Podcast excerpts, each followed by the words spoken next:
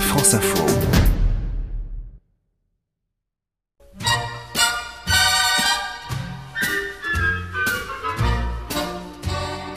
Des cérémonies de plus en plus spectaculaires, de nombreuses animations, les couples veulent en mettre plein la vue pour le jour J. Nos mariages français sont souvent ritualisés selon des traditions venues d'outre-Atlantique. Pas de place pour l'improvisation, tout est réglé comme du papier à musique. Certains couples organisent un rehearsal dinner, un dîner de répétition générale, ambiance royal wedding, au programme un casting restreint des invités les plus proches, où l'on répète tout le déroulé de la soirée, dégustation des mets, discours, valses, une pratique qui se généralise en France. Ce dîner est désormais intégré dans les formules proposées par certains traiteurs.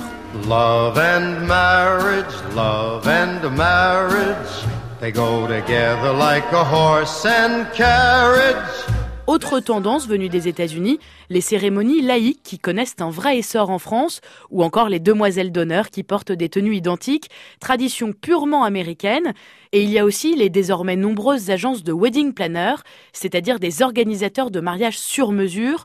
Objectif, déléguer la logistique de l'événement bien souvent titanesque. Un mariage coûte 12 000 euros en moyenne pour 6 mois à un an de préparation. Et pendant cette période, une autre pratique anglo-saxonne s'est généralisée, l'enterrement de vie de jeune fille ou de garçon, dit EVG ou EVJF. À quelques semaines du jour J, les meilleurs amis du et de la mariée organisent des séjours marquant la fin du célibat, souvent à Barcelone, Mykonos ou Madrid, élu meilleure ville pour un EVJF selon une étude de l'IFOP. Un rite devenu très à la mode en France, coût moyen du week-end, 4 à 500 euros par personne.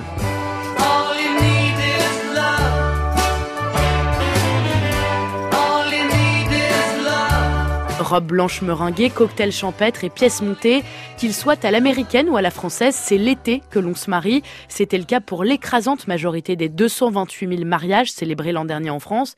Et s'il y a une saison pour s'unir, il y a aussi une saison pour se séparer. Les couples divorceraient davantage juste après l'été et un autre pic serait enregistré après les vacances de Noël.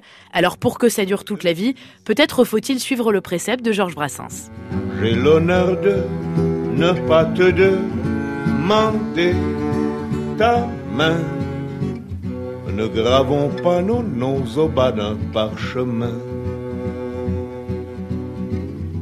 Il peut sembler de tout repos de mettre à l'ombre au fond d'un pot de confiture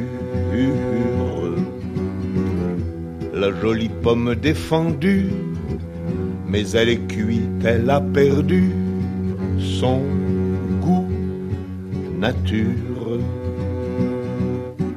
J'ai l'honneur de ne pas te demander ta main.